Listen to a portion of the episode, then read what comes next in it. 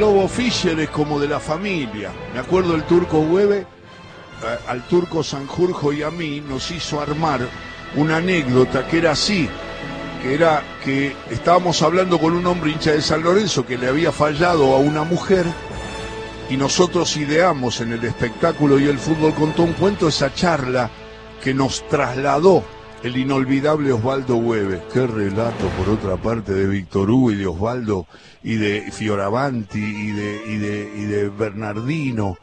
Esos recuerdos de la radio, de Pelichari, de Arostegui, de Sojit. Qué bárbaro.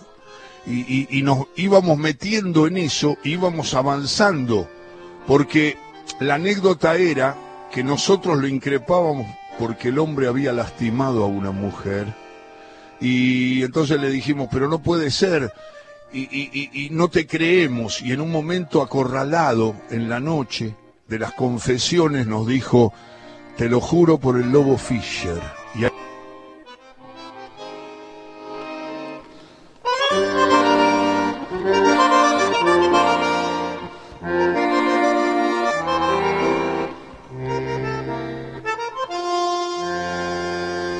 Sí, el goleador eh, sabe que vive de- del gol. El día que no hace un gol eh, se preocupa, sabe que, su trabajo no lo pudo concretar. Y eso es una frustración para cualquier goleador. El, el goleador vive para, para hacer goles eh, y bueno, y si son importantes, la verdad que una gran alegría porque ese es el gran recuerdo que, me ha quedado personalmente, ¿no? Ese gol que fue el más importante que hice en mi carrera. Los jugadores de fútbol somos muy soñadores. Entonces cuando realizás tu sueño, ese sueño que se materializó, muchas veces vuelve a tu memoria.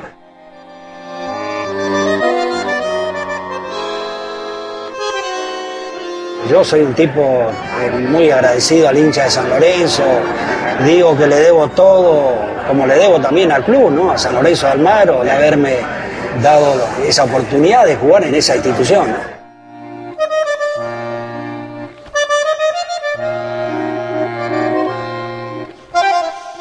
Bueno, que un equipo se sienta invencible es saber que uno tiene al lado compañeros que son jugadores de calidad, como los que he tenido la suerte de tener yo, que podían resolver las cosas en un momento, ¿no? A veces la defensa también cumplía muy bien su rol.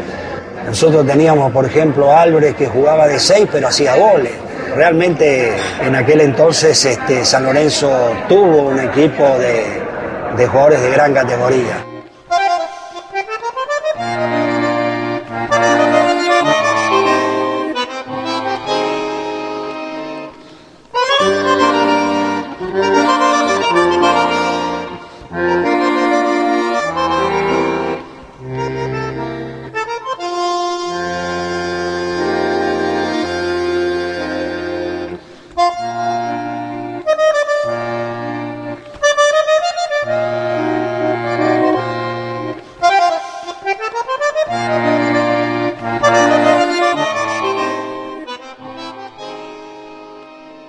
Entre tantos recuerdos aparece un llamado que le hice Alejandro Fabri, cuando todos decíamos, se murió Lobo Fischer, falleció Lobo Fischer, ya sabíamos que estaba enfermo, tenía 76 años, saludamos a toda la gente del fútbol, de San Lorenzo obviamente, a toda la gente que supo de sus hazañas en Brasil, eh, las del Lobo Fischer, la bicicleta mágica esa que tenía ese delantero con la potencia, alto, grandote, pero en un equipo que fue inolvidable, los matadores.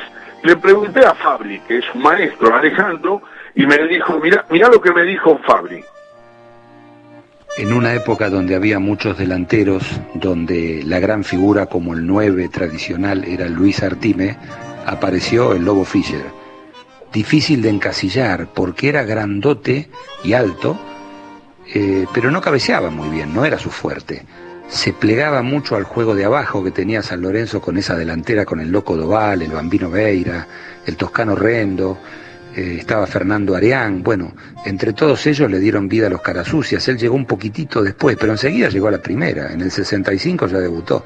Yo lo vi un par de veces de chico en la cancha de San Lorenzo y me impresionó siempre, sobre todo porque hacía goles, más allá de que a veces hacía uno de cabeza, hacía goles de afuera del área, pateaba muy fuerte y era muy difícil de sacarle la pelota y hacía la famosa bicicleta, fue el gran impulsor de la bicicleta.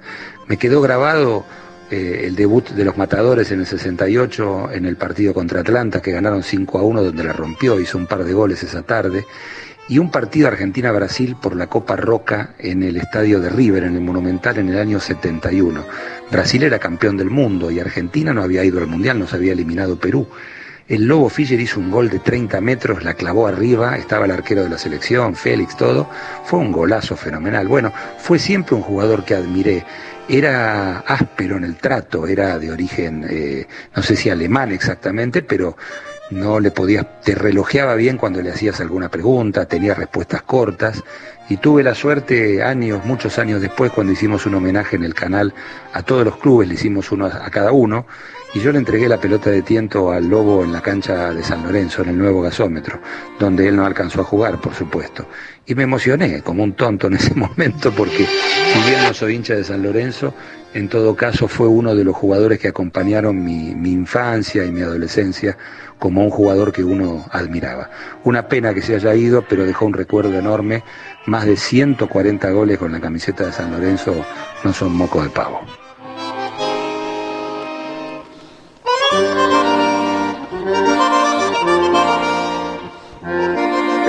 Grande Lobo Fischer, contando esas historias que Alejandro Fabri resume definiéndolo como ese como lo que dice Julio Macías en su gran libro Quienes tienen la selección argentina, el lobo, a pesar de su físico alto y algo pesado, tenía mucha movilidad y una rara habilidad que hacía valer junto con su potencia y lo mejor suyo, además del poder de gol que tenía, era lanzado en velocidad para aprovechar los espacios en los contragolpes de su equipo.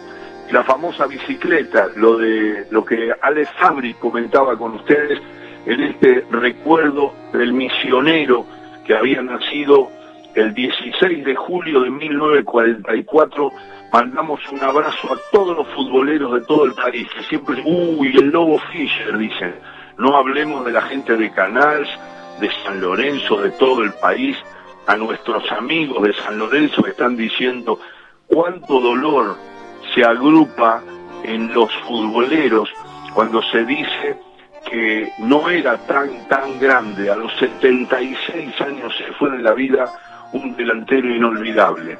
Rodolfo José Fischer, nacido en Oberá, en la provincia de Misiones, se despidió, pero quedó en el alma de los futboleros para siempre y por lo tanto, en todo con afecto, vive.